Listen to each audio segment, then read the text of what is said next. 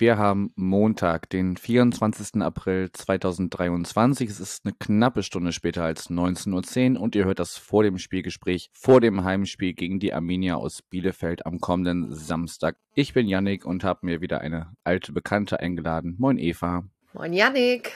Ja, wir haben gerade im Vorgespräch schon gesagt, letztes Mal habe ich dich auch nach deinem Befinden gefragt.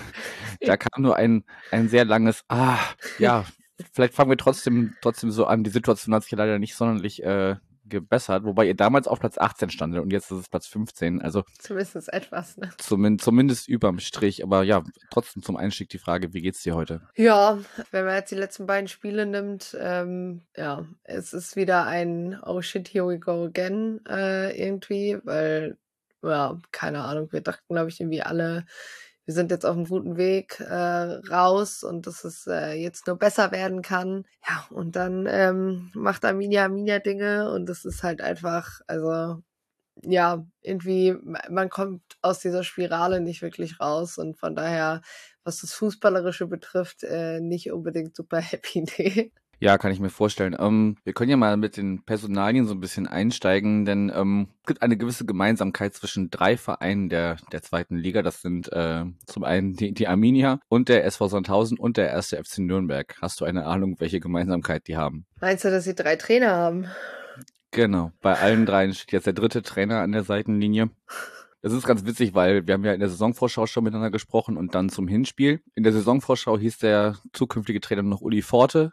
Dann äh, im letzten Gespräch hieß der Trainer Daniel Scherning und jetzt heißt er Uwe Koschinat. Das ist richtig, ja. Von daher, ähm, ja, Business as usual. Ja, außer dass wir keinen Sportchef mehr haben.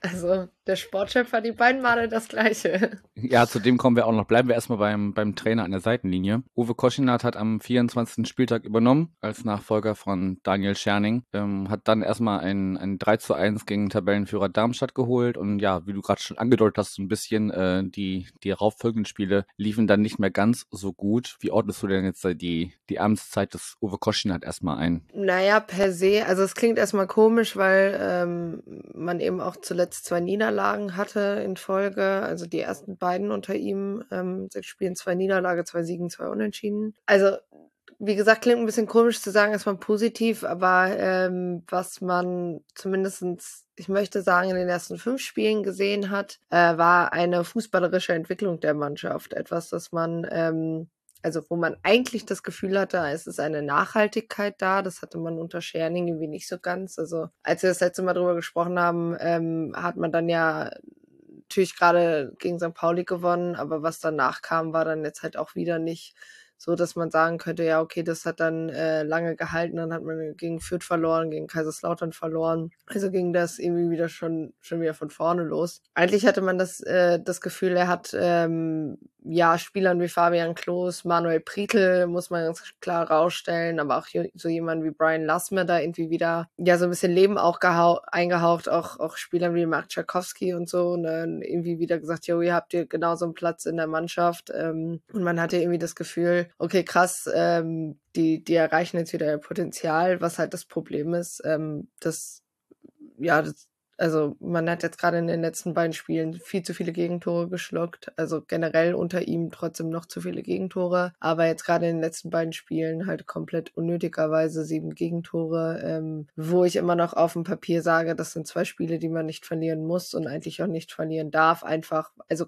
gerade gegen Karlsruhe ich immer noch der Meinung bin, dass wir das klar bessere Team auf jeden Fall für 60 Minuten waren und du einfach zu wenig aus den Chancen machst und dann ist halt einfach in der zweiten Liga so scheißegal, was die Statistiken sagen. Äh, wenn du in der Abwehr nicht aufpasst, dann knallt dir das halt um die Ohren und genau das ist passiert und klar, also hilft jetzt auch nichts, weil es sind halt nicht mehr viele Spieltage vor Schluss und du musst halt jetzt die Punkte holen und die hättest dich halt eigentlich schon, ja, retten können, aber dadurch, dass alle drumherum halt auch noch verloren haben, hilft es das nicht wirklich, ähm, dass du, also, dass inzwischen eigentlich scheißegal ist, ob du irgendwie die kleinen Dinger auch, auch siehst, äh, dass du kritisierst. Also jeder Teil der Mannschaft kritisiert. Freddy Jeckel hat jetzt zuletzt gesagt, da muss sich jeder hinterfragen Das höre ich aber auch gefühlt schon zum dritten Mal in dieser Saison. Das ist ja dann natürlich auch was, was mannschaftsintern dann immer nicht so wahnsinnig gut ankommt, glaube ich.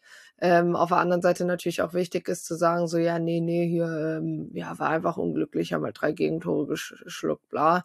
Sondern es ist natürlich schon wichtig, dass das klar kommuniziert wird, aber viel schlimmer ist, dass man es halt eigentlich ähm, ja seit Wochen und Monaten sagt und es halt einfach nicht besser wird und auch jetzt unter dem neuen Trainer angesprochen wurde und dann sehe ich trotzdem sechs Tage später genau das gleiche wieder, was die, die Abwehr betrifft, obwohl anderes Personal da steht. Und ich glaube, das ist so ein bisschen das Problem. Ich glaube trotzdem, dass Uwe Koschinat der richtige Trainer ist, gerade für die Mannschaft, ähm, weil er eben von der Kommunikation um einiges besser ist. Aber nichtsdestotrotz ist das einzige Ziel Klassenerhalt und das ist hinterher scheißegal, wie gut die Kommunikation war. Man muss es halt hinter den Punkten sehen und ähm, da ist, kommt momentan einfach zu wenig bei raus. Ja, das hatten wir, glaube ich, im, im letzten Gespräch, wo wir ähm, ja, uns unterhalten haben, auch schon das Problem mit der Abwehr. Und da hattest du, glaube ich, gesagt, ja, wenn Amila das erste Gegentor fängt, dann äh, geht das Spiel verloren. Und wenn sie das erste schießen, könnte es was werden. Scheint ja so, als wenn dieses Problem immer noch ähm, Bestand hat. Und man hat jetzt, wie du schon sagst, in den letzten, letzten Spielen immer mindestens zwei Gegentore bekommen. Das ist auf jeden Fall eine Baustelle, wo sich ja,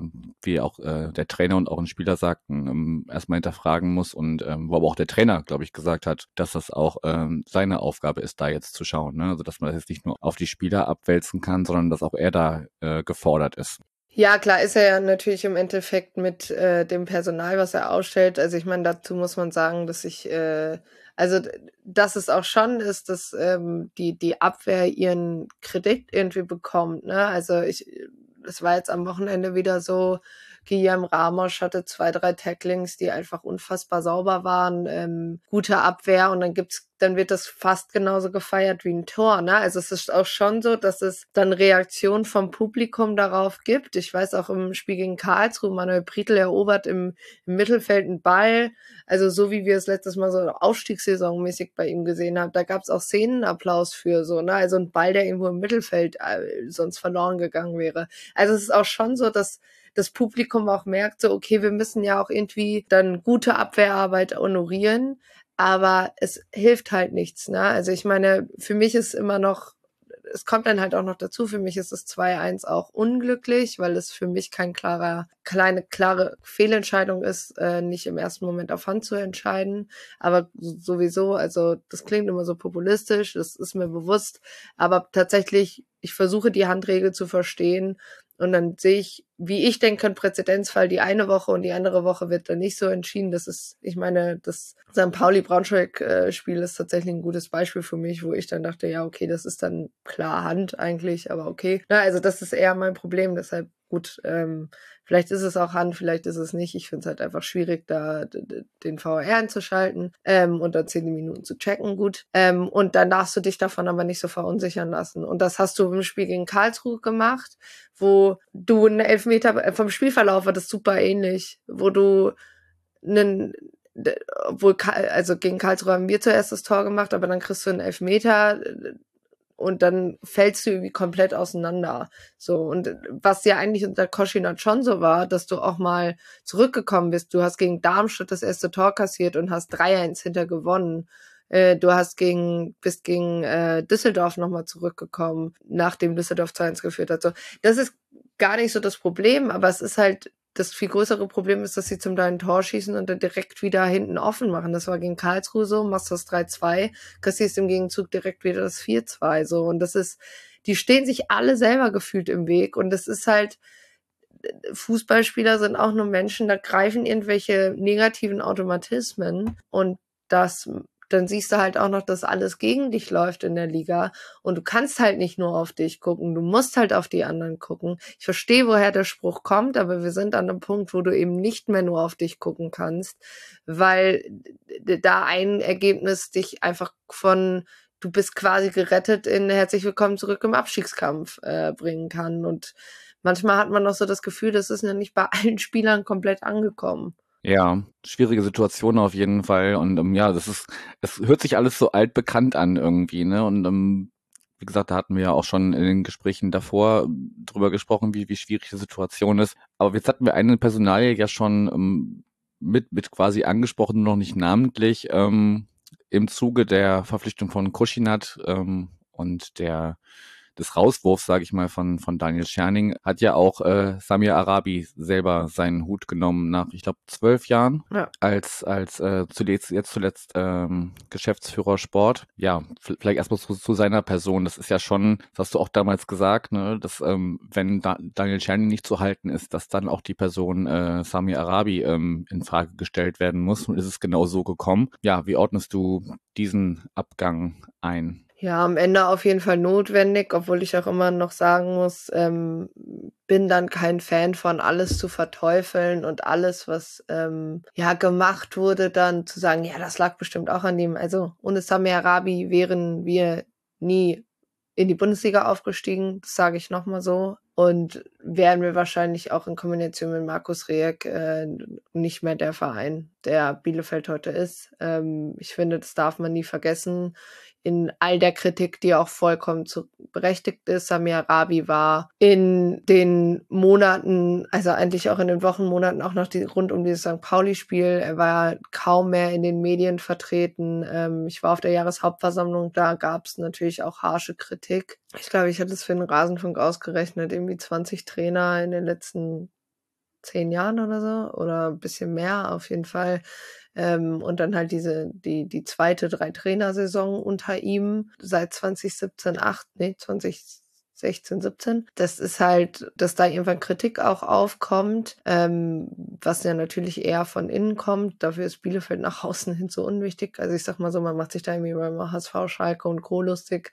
Das Bielefeld irgendwie in der zweiten Liga der Verein ist mit den Top äh, Trainern irgendwie seit weiß ich nicht, 2007 oder so, ist dann, fällt ein bisschen unterm Radar. Mhm. Aber es war halt Kritik auf der Jahreshauptversammlung und Samir Rabi hat sich selber dieser Kritik nicht gestellt. Also da hat äh, Präsident Rainer Schütter und Aufsichtsrat äh, Chef, glaube ich, äh, Hartmut Ostrowski für ihn geantwortet und ihn verteidigt. Und Samir Rabi saß auf diesem Podium.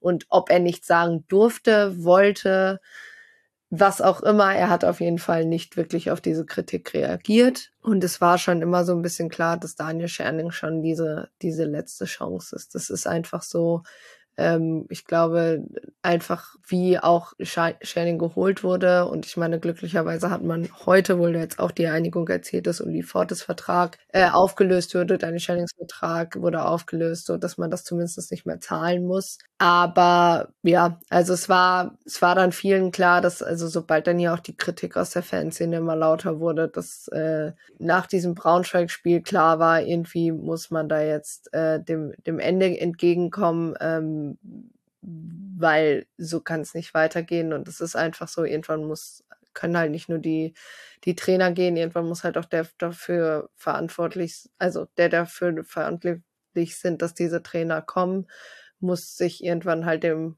quasi ultimativen Gericht stellen, sage ich mal. Und das hat er dann, glaube ich, selber für sich entschieden, dass er da gehen muss. Ähm, und ja, es, ich meine, klar, Uwe, also das war dann alles auch ein bisschen viel für den restlichen Verein, glaube ich. Also musste schnell eine Alternative finden.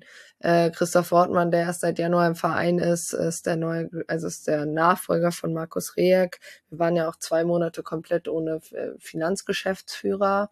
Reak zu Köln gegangen ist und Wortmann erst im Januar angefangen hat, ähm, der musste das dann in Kombination mit Aufsichtsrat, musste eben einen neuen Trainer suchen. Ja, also ist jetzt halt natürlich auch, auch nicht, nicht einfach. Man sieht es ja zum Beispiel auch bei Nürnberg, dass dann Dieter Hecking, ihm war, glaube ich, auch klar, dann stelle ich mich lieber selber an die Seitenlinie, bevor ich halt irgendwie äh, den nächsten Trainer hole, weil irgendwann geht halt auch das Geld aus etc. Und ja, also ich glaube, halt nochmal, wir haben Sami Arabi viel zu verdanken. Ich glaube trotzdem, dass der Schritt zu spät kam, sich von Daniel Scherning zu trennen und wahrscheinlich auch, weil Sami Arabi halt noch sehr lange die Hand drüber gehalten hat Ja, wird man jetzt nach der Saison sehen, ob es halt wirklich zu spät war, weil es einfach zu wenig Zeit war, gewisse Defizite wieder aufzuholen. Also hättest du dir gewünscht, dass man vielleicht schon zum Winter da einen Cut macht und nochmal noch mal versucht, mit einem neuen Trainer zu agieren? Ja, das, also entweder, ich meine, klar wäre ein bisschen schwierig zu, das ist halt das Problem. Äh, man hat zwei Siege vor der Winterpause geholt, noch äh, gegen Paderborn und gegen Magdeburg. Aber für mich war es nach dem Auftritt in Sandhausen, auch wenn man danach noch gegen Regensburg gewonnen hat, aber dann hat man ja super lange nicht mehr gewonnen. Für mich hätte man dann spätestens nach dem Sandhausen-Spiel die Reißleine ziehen müssen, weil man eben hätte sehen müssen, okay, was immer auch die in der, in, dem, in der Winterpause versucht haben zu forcieren, das hat nicht geklappt und dieses Spiel gegen Regensburg war halt wieder eins dieser Kategorie ja null nachhaltig. Ich verliere danach dann wieder zu Hause gegen Rostock. Also ich verliere alle Spiele gegen zwei, die jetzt irgendwie 17, Platz 17 und 18 einnehmen mit, mit Rostock und Sandhausen, da verliere ich alle Spiele gegen. So, das sind genau die zwölf Punkte, die du nicht verlieren darfst. So, und da wäre für mich meiner Meinung nach oder spätestens nach dem Rostock-Spiel wäre der Zeitpunkt gewesen zu sagen, das ist, funktioniert hier so nicht. Und ähm, das ist etwas, was man dem Verein, vielleicht auch den Personen, die dann ein Sami Arabi hätten, früher vielleicht schon forcieren können. Das muss man den ankreiden, meiner Meinung nach. Ja. Okay. Nun war in der Presse zu lesen, dass ähm, euer Präsident Rainer Schütte davon ausgeht oder ja, dass er gesagt hat, man kann sich mit der Entscheidung jetzt erstmal Zeit lassen, weil die Arminia trotzdem weiter geschäftsfähig ist. Die Betreuung der, der Mannschaft oder als Ansprechpartner für die Spieler ist hier zu lesen, äh, ist das Scouting-Team um Carlos Leal und Carlos Gomez, also Carlos und Carlos, irgendwie verantwortlich und äh, Schütte sieht für die Übergangszeit den Mitarbeiterstab im Sport als ausreichend aufgestellt. Würdest du das unterstreichen oder müsste man da eigentlich jetzt schon ja, Perspektiven schaffen, um zu sehen, mit wem es dann ähm, als Geschäftsführer Sport in die neue Saison geht? Ja, ich sag mal so, ich finde die, äh, also ähnlich wie den Trainermarkt, finde ich den Markt, was äh, verfügbare Geschäftsführer Sport betrifft, ähm, sich so wahnsinnig prickelnd, freundlich auszudrücken ich glaube, es ergibt schon Sinn, jetzt auch zusammen mit Christoph Wortmann, ähm, der so ein bisschen die Finanzen einschätzen kann, den da erstmal ein bisschen im Verein anzukommen lassen und natürlich auch so ein bisschen mit den Spielern zu reden, mit dem Trainerteam zu reden, ähm, was, also, ne, ich muss ja jetzt irgendwie einen Verein schaffen, der wieder zusammenarbeitet, wo nicht nur die Hälfte der Mannschaft gut mit dem Sportdirektor kann ne, oder nur der eine Trainer, sondern man muss es halt irgendwie schaffen, eigentlich, also es klingt erstmal komisch, aber wieder jemand wie Samir Rabi zu implementieren. Klar, es ist unfassbar schwierig, jemanden zu verabschieden, der einfach lange im Verein war und den zu ersetzen. Ich hatte schon mal so ein bisschen geguckt, weil Jonas Hacking, also der Sohn von Dieter Hacking, schon seit einiger Zeit äh, war eben Assistenz der Geschäftsführung und ist eben auch im Scouting aktiv, war zum Beispiel jetzt auch mit Carlos Leal zusammen bei dem U17 Halbfinale aus Schalke. Mhm. Für mich, also ich bin, was sowas betrifft, eigentlich auch ein Fan von so einer halbwegs internen Lösung, weil man dann einfach Leute, also und finde das gar nicht so schlecht zu sagen, okay, das Scouting regelt das erstmal, weil ich immer noch finde, dass Bielefeld eine sehr eigentlich relativ gut aufgestellte Scouting-Abteilung hat.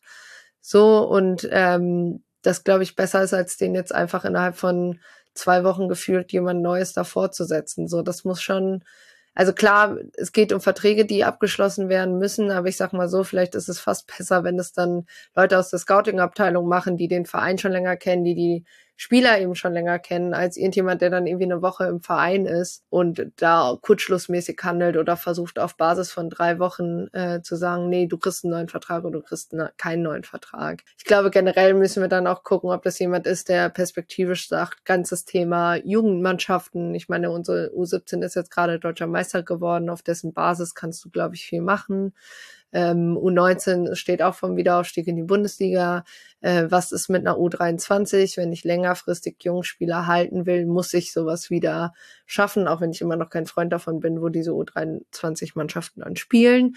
Aber das ist so alles, was du dann, glaube ich, wirklich auch, es geht nicht nur um die Profimannschaft, sondern es geht auch um das ganze Thema NLZ etc. Und deshalb, das ist einfach, wir hatten jetzt genug Kurzschlusshandlungen für eine Saison oder für zwei Saisons oder eben für drei Saisons. So, du musst halt auch irgendwie den Fans sagen, jetzt, okay, das ist jetzt nichts, was wir mal gerade über Nacht entscheiden, so, und da müssen wir uns jetzt zusammenfinden und da müssen wir vernünftig sein und eine, eine nachhaltige Lösung wieder bei Arminia schaffen, weil wir können es uns eben nicht leisten, dass dann in einem Jahr dann wieder ein neuer Sportdirektor sitzt. Ja, klingt auf jeden Fall sinnvoller, als da jetzt ein, ja, so Feuerwehrmänner werden ja eigentlich immer auf den, eher auf den Trainerposten geholt, aber ähm, ja, dass man da für die Rolle des Sportchefs oder Geschäftsführersport da ihr jemanden holt, der dann auch für einen nachhaltigen Wiederaufbau, klingt jetzt so sehr äh, dramatisch, aber für, für einen äh, weiteren Aufbau des Vereins auch längerfristig verantwortlich zeichnet. Das klingt auf jeden Fall sinnvoller. Ding Dong, kurzer Werbeblock für unseren Partner, die Kehrwieder Kreativbrauerei aus Hamburg. Ja, in den letzten Folgen habt ihr mitbekommen, dass es bei Kehrwieder was zu feiern gab. Zehn Jahre Prototyp gab es da ein großes Brauereifest anlässlich des zehnjährigen Jubiläums und jetzt könnt ihr im Shop bei Kehrwieder das Prototyp Geburtstagspaket erstehen. Zehn Jahre ist es wie gesagt her, dass das Prototyp in Serie ging und jetzt, ähm, ja, nachdem es schon das Prototyp Imperial Black gab, gibt es jetzt zum zehnjährigen Jubiläum das Imperial Red Prototyp. Das ist ein Barley Wine Style Lager und bisschen aufpassen beim Trinken, einem Alkoholgehalt von 10%. Das ganze Paket mit ähm, insgesamt zwölf Bieren bekommt ihr wie immer im Shop. Den findet ihr, wenn ihr auf kervida.bier geht. Bier in der englischen Schreibweise. Und wie immer der Hinweis, Bier und andere alkoholische Getränke immer bewusst zu genießen. Ding Dong, Werbung Ende. Jetzt hast du die Fans schon so, so, so nebenletzt immer mal angesprochen. Wir haben ja auch ein paar HörerInnen-Fragen bekommen. Nach deinem persönlichen Befinden habe ich dich ja ganz am Anfang schon gefragt, aber jetzt nochmal so die allgemeine Frage von Sir, von Sir Henry, wie denn so die Fans mit diesem Szenario Abstiegskampf nach Bundesliga-Abstieg umgehen und ähm, ob denn nicht das eigentliche Ziel der Wiederaufstieg gewesen wäre. Wie nimmst du das wahr? Ich weiß, du hattest im Rasenfunk äh, auch erzählt, dass zumindest der ZuschauerInnen-Zuspruch, was allein die ja, die, die Zuschauerzahlen oder ZuschauerInnenzahlen im Stadion angeht, ja doch relativ gut ist. Ähm, das spricht ja schon dafür, dass man die Mannschaft da jetzt in der Situation nicht alleine lässt. Oder wie ordnest du das aus der Nähe betrachtet ein? Ja, irgendwie ist das ein bisschen merkwürdig, weil man zu, zuletzt auch, äh, also in den Spielen gegen Düsseldorf ähm, hatte man über 24.000, jetzt im Spiel gegen, ähm, gegen Hannover 25.000, glaube ich.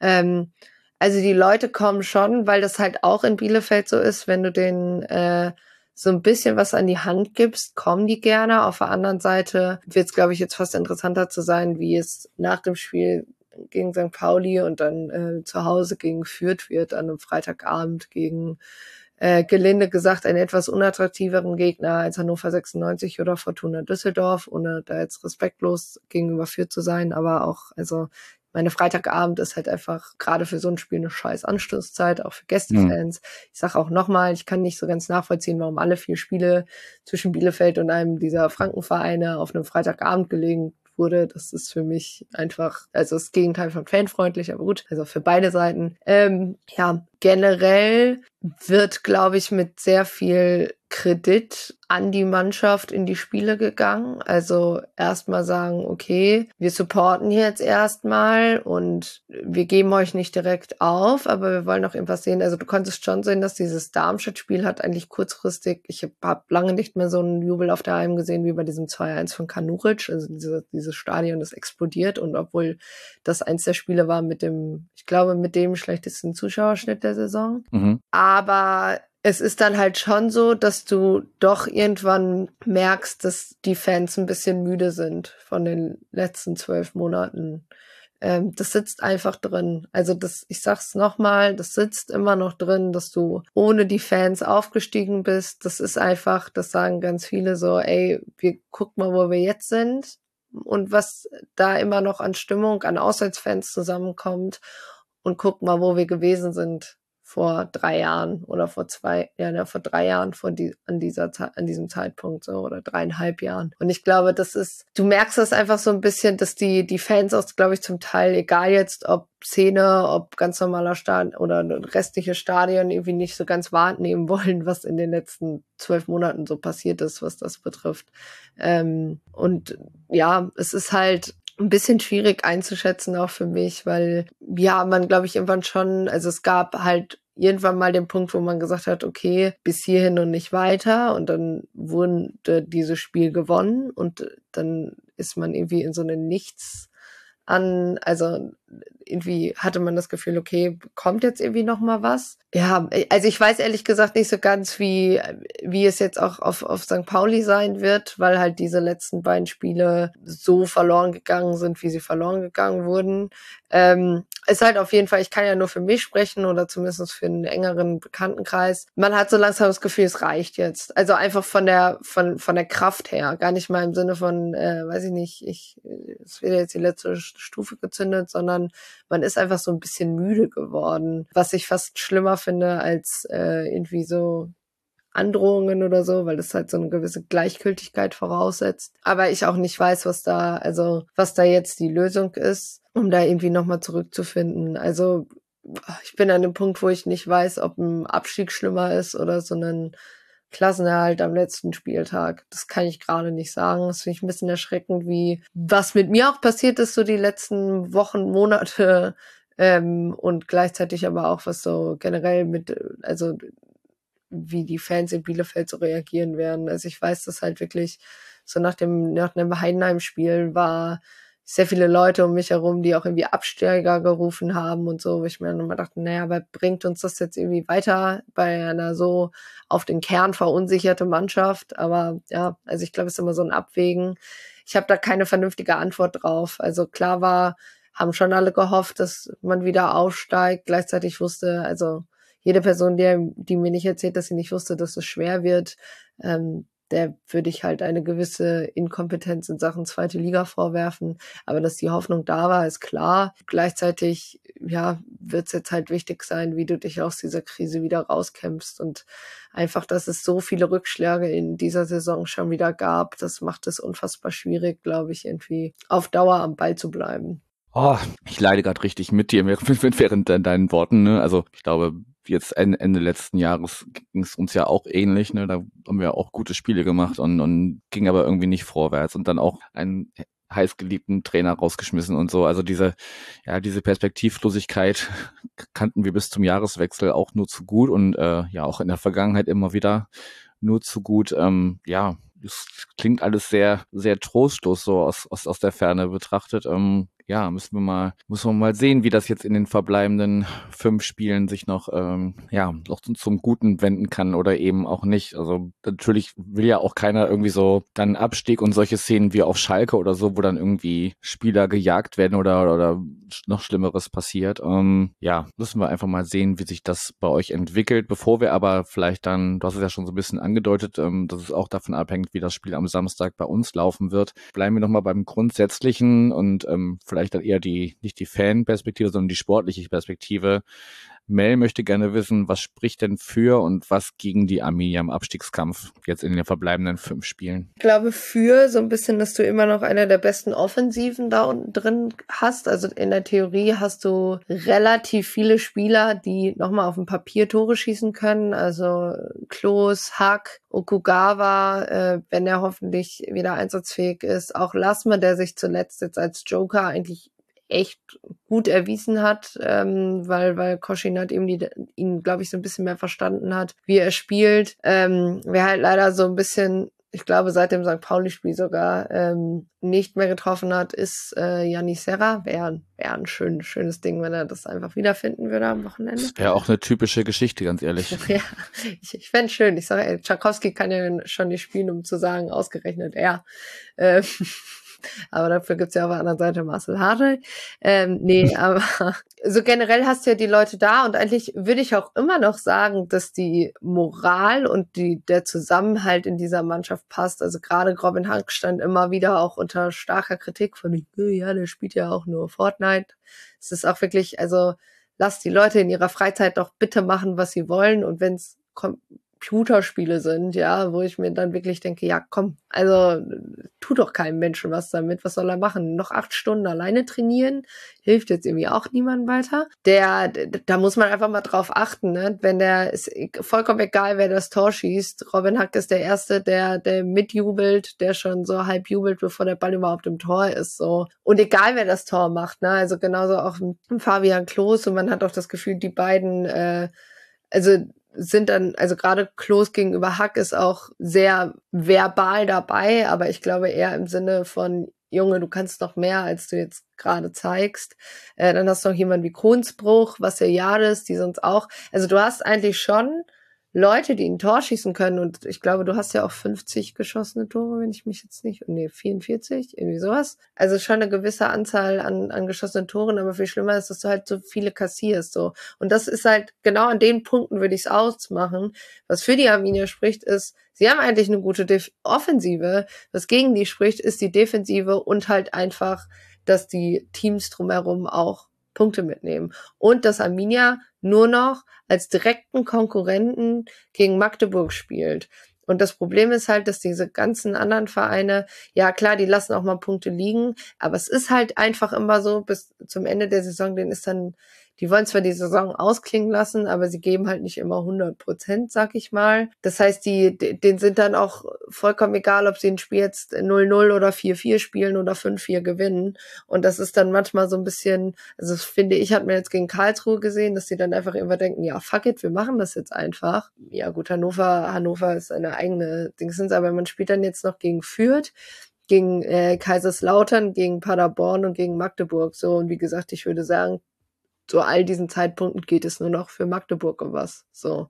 Und das ist halt, das kann Fluch und Segen sein. Und deshalb, ja, würde ich es halt erstmal auf den beiden Sachen fokussieren. Die Offensive bei Bielefeld ist gut. Hast aber in den letzten beiden Spielen trotz, kann jetzt XG so bewerten, wie man möchte, aber trotz der besseren XG-Werte nicht die Tore gemacht, nicht das Spiel gewonnen und hast halt dafür viel zu leichte Gegentore bekommen. Also tatsächlich ist es so, ihr habt ein Torverhältnis von 44 zu 52. Das ist in der Defensive die zweitschlechteste nach Sandhausen. Offensiv ist aber da tatsächlich zusammen mit, also im direkten Vergleich zu den anderen Kandidaten, die da noch mit drin hängen, auf jeden Fall ähm, noch am besten mit dabei. Und natürlich hat man auch noch als Torverhältnis ein großes Fund. Also wenn es wirklich äh, spitz auf Knopf steht am Ende und es nur um Einzelpunkte geht, ist natürlich Torverhältnis von Stand heute minus acht im Vergleich zu zum Beispiel zu einem minus 17 von Regensburg, minus 21 von Rostock, minus 25 von Sandhausen. Auch Braunschweig hat minus 12, Nürnberg hat minus 15, Magdeburg minus 11. Das kann natürlich am Ende nochmal so ein, so ein kleines Faustpfand sein, dass man da ähm, ja zwar auch einiges gefangen hat, aber zumindest auch selber ein paar Tore geschossen hat. Gut, auch da werden wir sehen, wo die Reise hingeht. Und wir reisen jetzt langsam mal zum Spieltag am Samstag und ähm, machen das mit einer Frage von meinem Kollegen Mike, wo, glaube ich, noch so ein bisschen äh, ja, Derby-Frust mitschwingt. Ich weiß gar nicht, was du meinst. Denn er möchte wissen, wie scheiße findest du den HSV und warum wirst du uns am Samstag genauso scheiße finden? Äh, das ist jetzt, äh, versuche ich das jetzt diplomatisch zu beantworten oder nicht? Du bist in deiner Wortwahl frei. nee, also äh, für mich war ja ein bisschen Freitagabend dieses, ähm, ich, ich hätte schon ein bisschen lustiger gefunden, hätte St. Pauli gewonnen. Vor allem in Anbetracht der Tatsache hätten sie das Spiel davor die Woche gegen Braunschweig gewonnen. Äh, so einfach Tabellenkonstellationsmäßig. Äh, dann habe ich einfach nur noch darauf geguckt, dass möglichst viele St. Pauli-Spieler eine Gelb- oder auch Gelb-Rot oder was auch immer Sperre für den Spieltag bekommen. Äh, das hat mir der HSV leider nicht so einfach gemacht, wie ich das gerne hätte. Dann äh, St. Pauli-Spieler dazu zu provozieren oder wie man das sagen will. Äh, ja, keine Ahnung. Ich habe keine Sympathien für den HSV ähm, oder für den Menschen an der Seitenlinie da. Also keine Ahnung, nicht, dass mich jetzt hier irgendjemand steinigt, aber ähm, ich hätte, hätte das auch genommen, äh, wäre Hamburg braun-weiß geblieben. Ähm, muss man ja mal ein bisschen aufpassen, als Bielefeld-Fan das auch zu sagen, aber äh, ich stehe dazu. Äh, meine Sympathien bleiben dann, dann lieber beim kleineren Verein von beiden. Also einfach Stadion, technisch und Co. Und warum ich äh, St. Pauli hassen will, werde oder, oder ähnliche Meinung dazu haben werde, pff, äh, weiß ich nicht. Äh, ich, ich möchte ja nichts jinxen, äh, das wisst ihr ja schon. Äh, von daher versuche ich jetzt gerade, keine Ahnung, weil es wieder nach 30 Minuten kein Wasser im Stadion gibt. Deshalb will ich St. Pauli nicht mögen am Wochenende. Okay, dann eher durch die Begleiterscheinungen als durch das Geschehen auf dem Platz. Okay. Ich habe noch einen zweiten Teil oder einen zweiten Teil der Fragen von Sir Henry offen, die sich eher an mich richtet. Und da bin ich jetzt quasi gefragt, wie, was ich glaube, wie das am äh, Samstag vonstatten geht. Denn er möchte wissen, warum gewinnt der magische FC und nicht die Mannschaft vom Ort, den es nicht gibt. Ja gut, den, den Gag am Ende äh, habe ich jetzt zwar mit vorgelesen, aber den lassen wir einfach mal außen vor. Ich glaube einfach, dass jetzt ähm, nach zwei Spielen, also gerade gegen Braunschweig war man klar die bessere Mannschaft äh, und hat sich einfach nicht belohnt. Braunschweig kommt, glaube ich, zwei, maximal dreimal vors Tor und trifft eben zweimal ähm, und man selber irgendwie halt nicht. Aber auch da ähm, lagen eigentlich alle Werte, wenn man denn so auf Statistiken Wert legt, lagen eher bei uns. Auch das Spiel am Freitagabend im Volkspark ähm, war statistisch sehr ausgeglichen. Da haben es halt einzelne Situationen ähm, eher zugunsten dieses anderen Vereins ausgehen lassen ähm, mit allen Begleiterscheinungen, die es dann noch so auf dem Platz zu diskutieren gibt oder gab. Ähm, von daher glaube ich, dass sich die Mannschaft jetzt am Samstag einfach mal wieder belohnen wird und ähm, ja, tippe auf ein 2 zu 1. Möchtest du dich auch ergebnistechnisch festlegen? Nein, lasse ich. Das lässt du, weil du es nicht jinxen möchtest. Richtig. Gut, dann weiß ich nicht, du hattest mir im Vorfeld geschrieben, dass äh, jemand in deinem Umfeld auch noch irgendwie eine Frage zu St. Pauli hatte, möchtest du die noch loswerden, dann äh, beantworte ich die auch einfach noch eben schnell, weil wir wissen, dass sie zuhören wird. Ja, genau. Ähm, sie hat gefragt, ob bei St. Pauli die Luft raus ist und welche Unterschiede im Vergleich zur Siegesserie da sind und ähm, ob die Flaute dann jetzt vielleicht auch da ist, weil es dann jetzt wirklich um nichts mehr geht. Und dann gibt's gibt's noch eine Anschlussfrage, wie ähm, sie mit dem Abgang von Paccarada umgehen und ob ihr euch dafür gewappnet fühlt. Ja, also den, den ersten Teil der Frage habe ich ja gerade schon so ein bisschen beantwortet, dass man sich eben in den letzten beiden Spielen, die nach der Siegesserie von zehn Spielen verloren gingen, einfach nicht belohnt hat. Auch in der Siegesserie Serie gab es Spiele, wo du einfach so ein bisschen das Spielglück auf deiner Seite hattest äh, oder ne, wurden ja auch viele Spiele knapp mit, mit 1 zu 0 gewonnen, wo einfach dann so ein bisschen das das Momentum, wie man immer so schön sagt, auf, auf unserer Seite lag, ähm, was es in der Hinrunde in, in vielen Spielen nicht lag.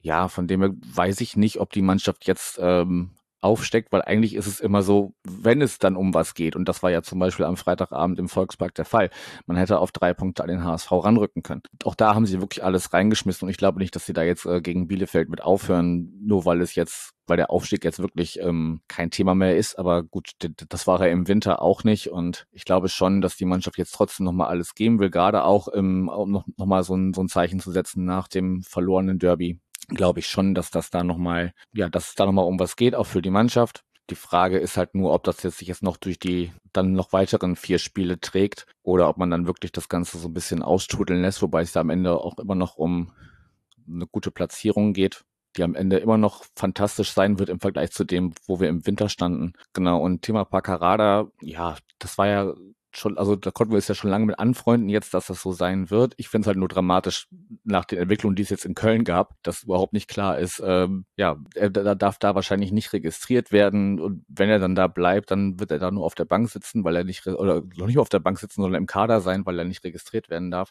Von daher, ja, scherzen wir manchmal so ein bisschen, wenn man sich so auf der, auf den Rängen unterhält ob er nicht wieder nochmal zurück zu uns zurückverliehen werden kann oder so. Und ob das sportlich ersetzt werden kann, weiß ich nicht. Da hat, also, ich denke, da ist es, werden mir viele zustimmen, dass es einer, wenn nicht der beste Linksverteidiger der zweiten Liga aktuell ist. Und ja, da das das eins zu eins zu ersetzen wird auf jeden Fall schwer. Ritzka ist auf jeden Fall auch ein guter Linksverteidiger, aber natürlich ist das kein kein 1 zu 1 Ersatz. Ich Muss man dann sehen, was im Sommer passiert. Ja, bitte. Ich würde fast sogar, äh, also ich würde einspringen, ich würde sagen, es wird kein, also Direktersatz wird halt ein bisschen schwierig. Auf der anderen Seite hat man ja vor der Saison gesagt, es wird irgendwie keinen Weg geben, äh, äh, Cerezo zu ersetzen, sage ich mal. Und klar hat es seine Anlaufzeit gebraucht, aber ich finde dann, ich würde jetzt halt sagen, eine Halbrunde zu brauchen oder eine Hinrunde zu brauchen, um äh, spielerisch irgendwie eine Alternative vorne zu finden. Ähm, man muss ja auch nicht immer eins zu eins ersetzen, sondern je nach